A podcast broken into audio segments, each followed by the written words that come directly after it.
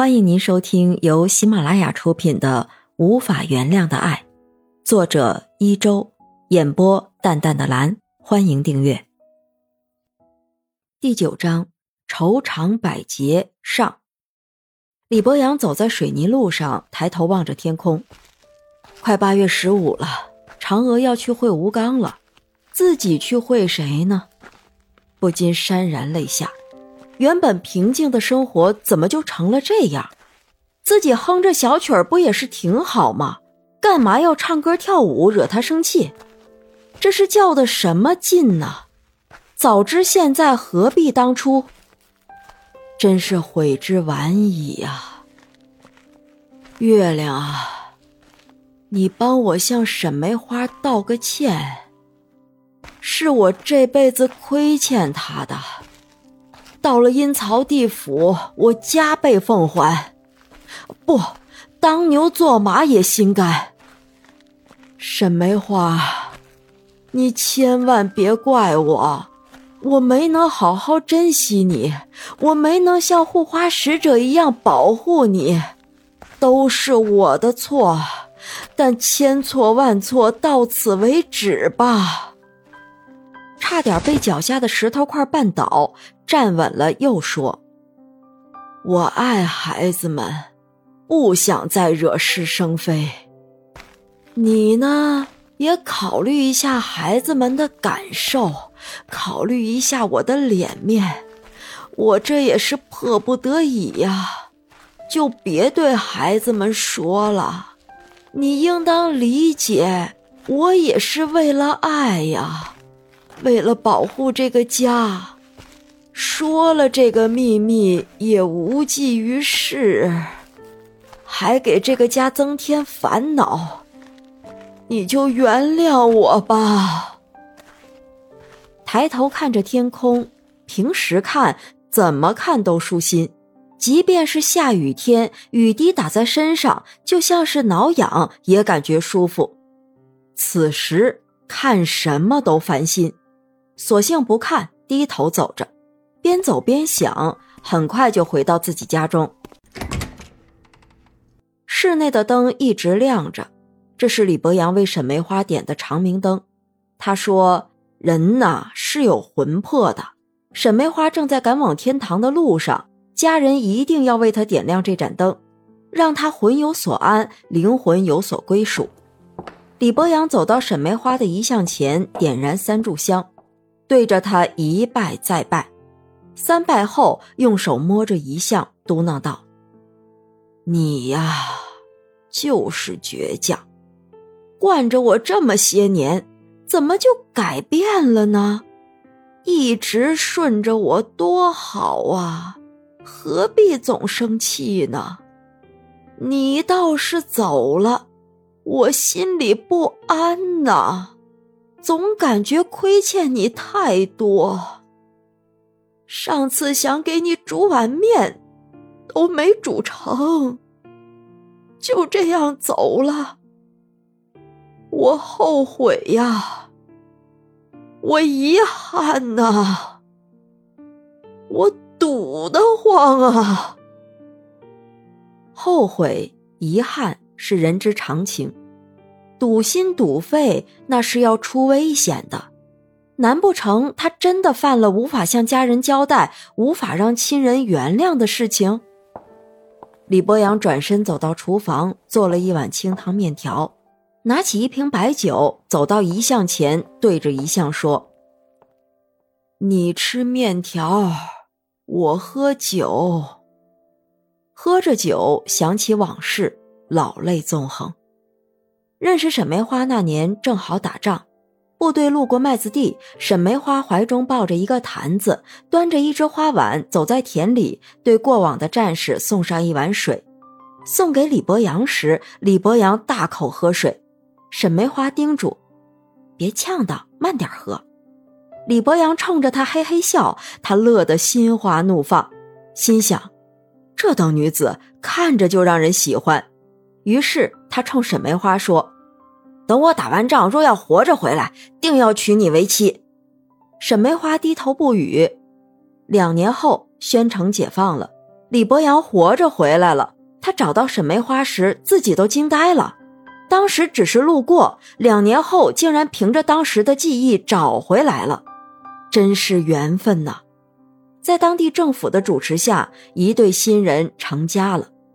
李博阳脑部负伤，属于国家照顾残疾人员之列。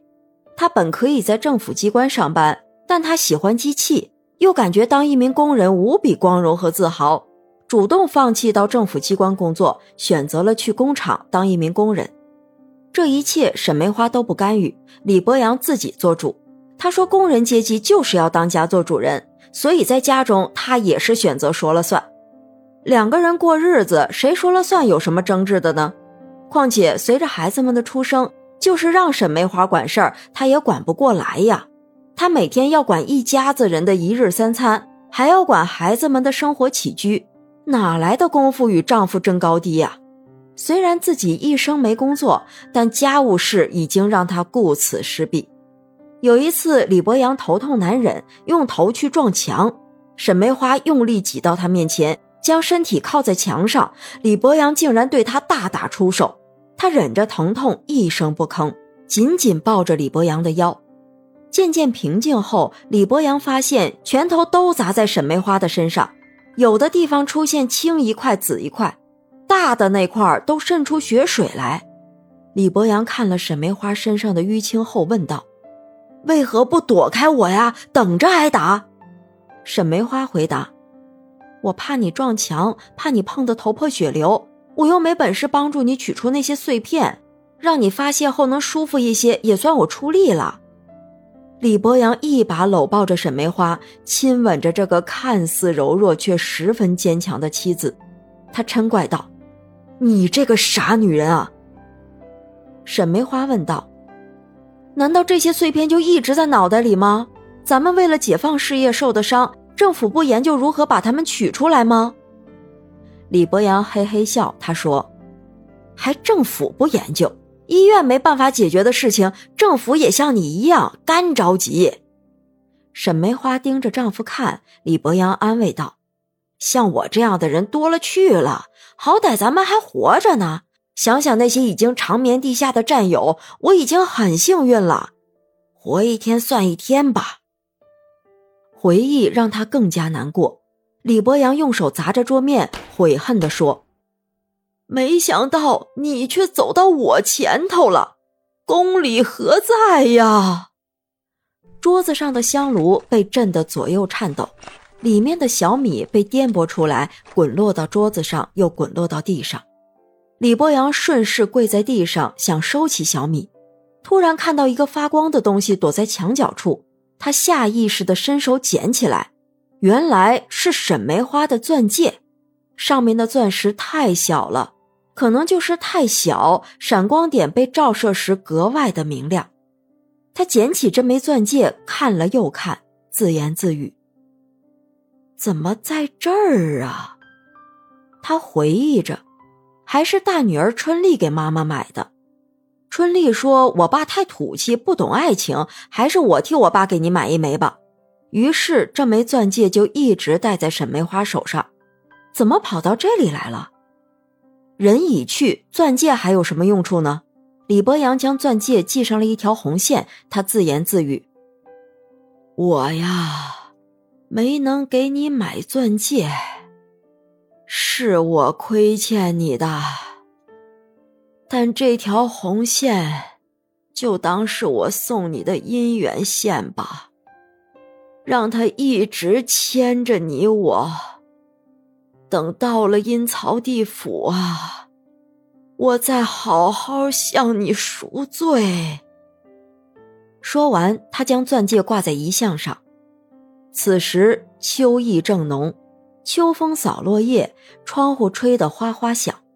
李博阳要去关窗户，还没走两步，就听到哐当一声，回头一看，钻戒掉在桌子上，吓他一跳，急忙叫道：“怎么回事？”